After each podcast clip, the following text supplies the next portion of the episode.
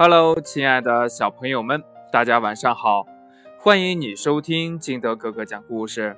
今天呢，金德哥哥给大家讲的故事叫《爱动脑子的聪聪》。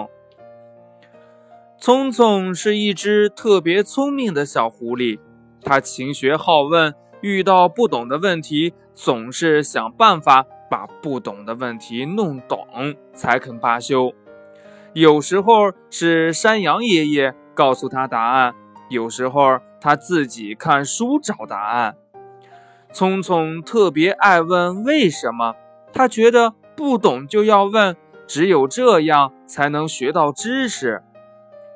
有一天呢，聪聪的妈妈离开家，只有聪聪一个人在家。他帮妈妈做完家务后，就开始看书。突然家里停电了。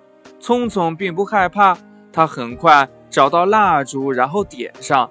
可是外边的风好大呀，总是把蜡烛吹灭。聪聪想呀，嗯，如果把外边罩上玻璃罩，蜡烛见不到风，也许就不会熄灭了。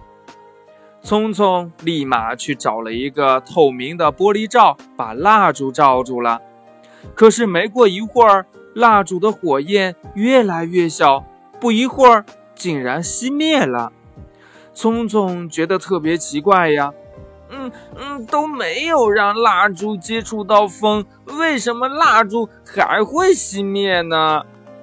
聪聪不明白蜡烛熄灭的原因，他去问山羊爷爷、小猫、小兔，他们都说不知道。于是呢，聪聪到妈妈的书房里，把妈妈的书都搬了下来，开始自己研究找答案。妈妈看见聪聪自己把自己关在书房里，连晚饭也不吃，就很心疼了，就让聪聪明天再找答案。可是聪聪斩钉截铁地说：“今晚我一定能把答案找出来。”终于呢，聪聪在一本物理书里找到了答案。原来蜡烛会灭，是因为扣上罩子，隔断了帮助火焰燃烧的氧气。聪聪又开始思索，如何让蜡烛在风里不会熄灭呢？聪聪想呀，蜡烛必须接触氧气，那么如果……他在罩子上钻几个洞，是不是就可以了呢？于是呢，聪聪立马开始在罩子上做了一个洞，点燃蜡烛后，蜡烛果然没有灭。聪聪开心地跳了起来，他的试验成功了。